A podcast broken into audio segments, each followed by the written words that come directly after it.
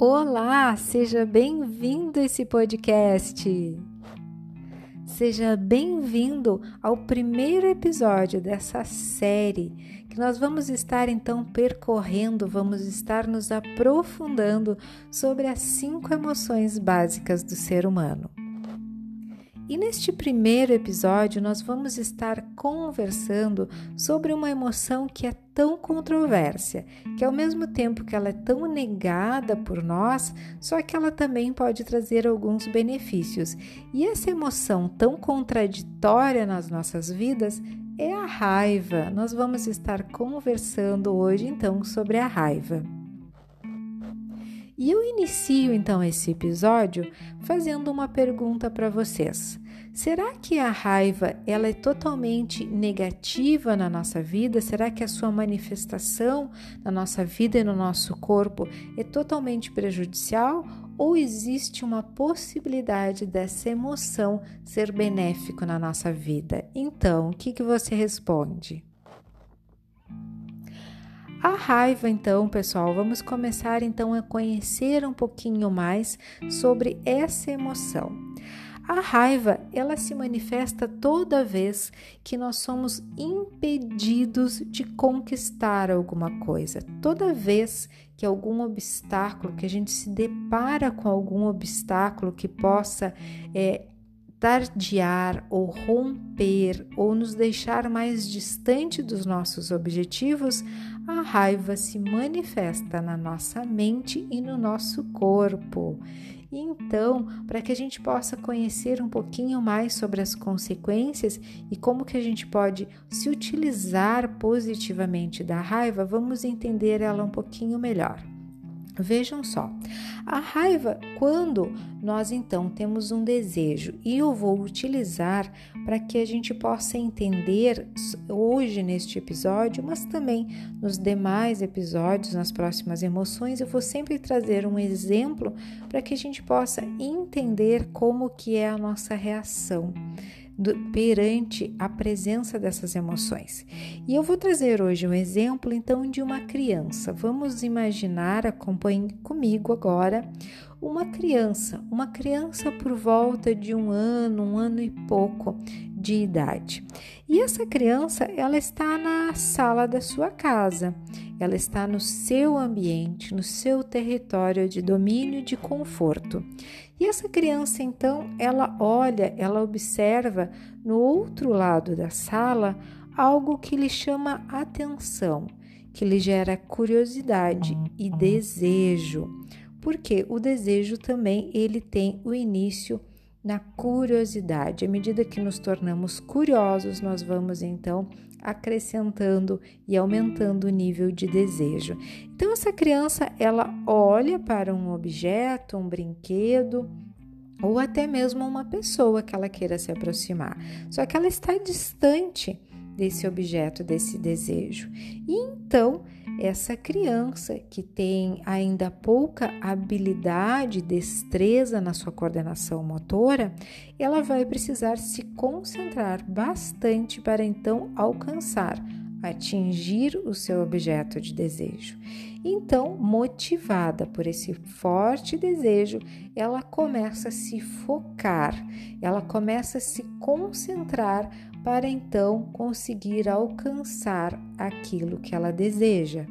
Então, toda a sua parte hormonal, toda a sua parte mental, o seu foco na coordenação de suas pernas, nos movimentos musculares, vão estar totalmente voltados para o sucesso até que ela atinja o seu objeto desejado. Então, ela está completamente concentrada nisso. E ela está indo, está se encaminhando, se aproximando do seu objeto de desejo. No entanto, em um determinado momento, alguma coisa entra em cena.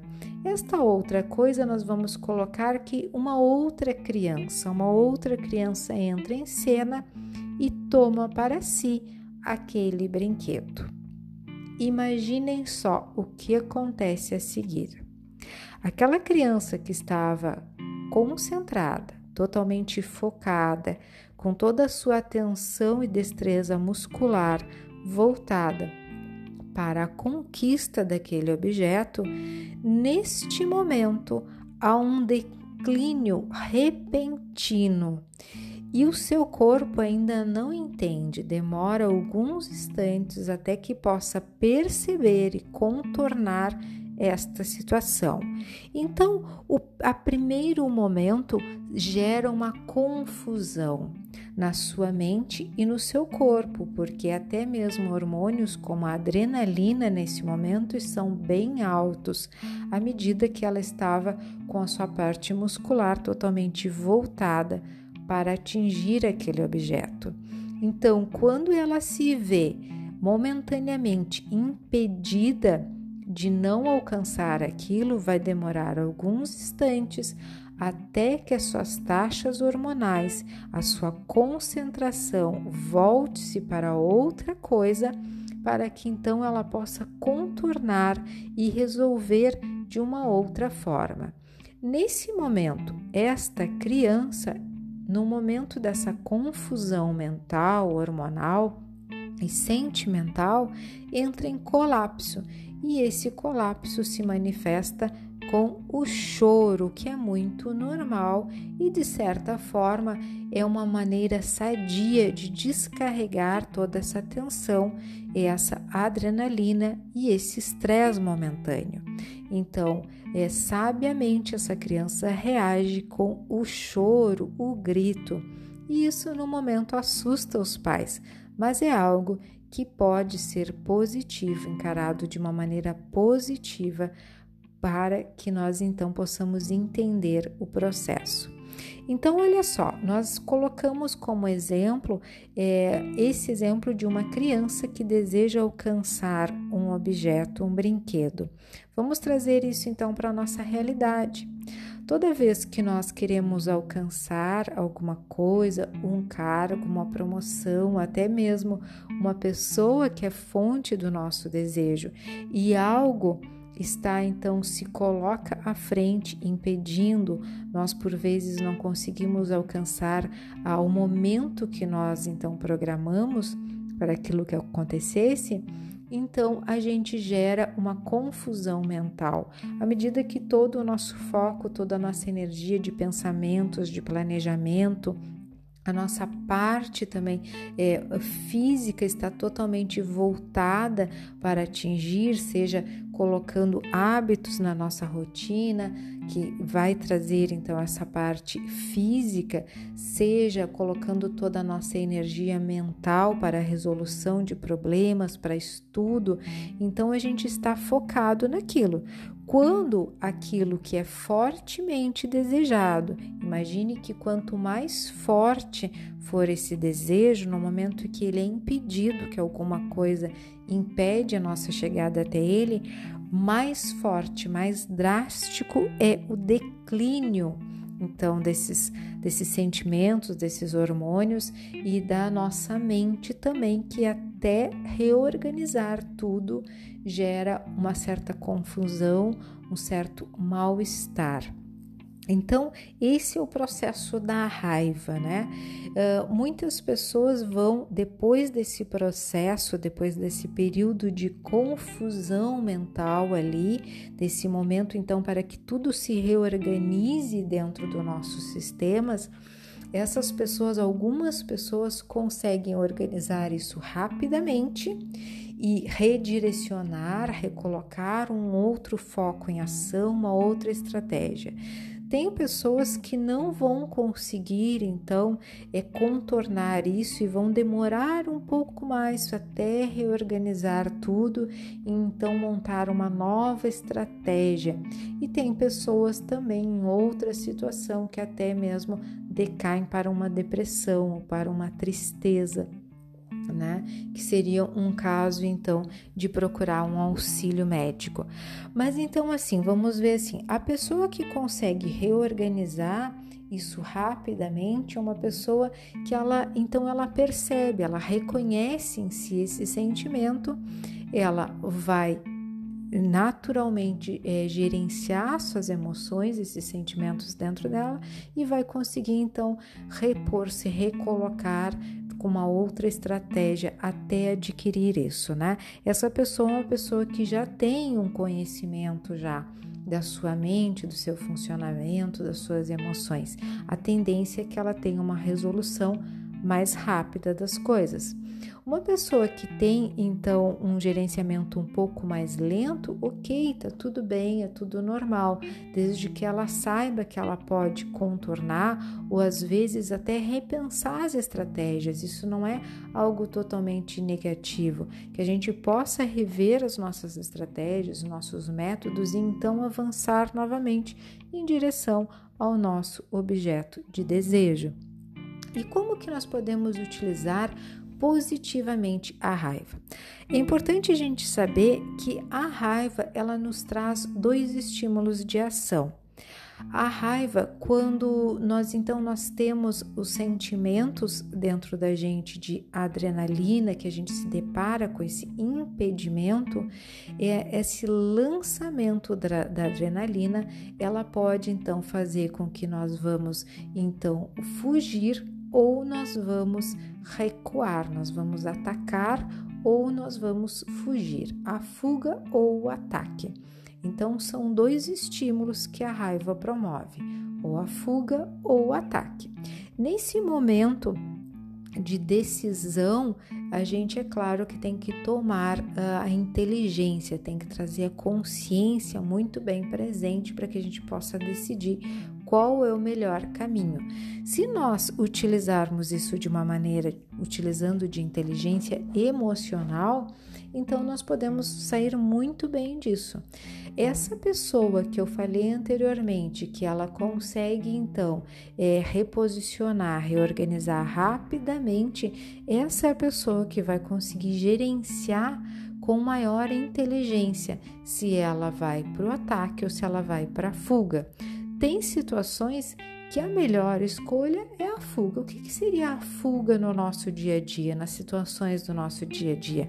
Não é simplesmente fugir e se recolher, é recuar e então reorganizar a estratégia. Muitas vezes também nós vamos precisar atacar e aí, se a gente reorganizou tudo rapidamente, gerenciou todas as emoções, reorganizou tudo rapidamente, nós podemos ir para um contra-ataque muito rápido. Isso traz às vezes bons resultados, bons resultados, à medida de que às vezes a outra pessoa não está esperando aquela nossa reação e nós conseguimos surpreender. E quando eu falo surpreender, surpreender positivamente o outro. Imagine num caso de um relacionamento. A pessoa uh, teve um desentendimento, um casal que teve um desentendimento, então há um rompimento e tem um motivo específico para esse rompimento, só que uma dessas pessoas tem uma inteligência emocional muito boa, muito desenvolvida e ela rapidamente ela gerencia aquelas emoções, ela observa o que que ela errou, qual foi a falha, então ela vai em busca do companheiro já com a solução. Isso seria uma parte então do ataque positivo, onde nós surpreendemos a outra pessoa já mostrando para ela que nós reconhecemos o nosso erro e já mostrando uma solução.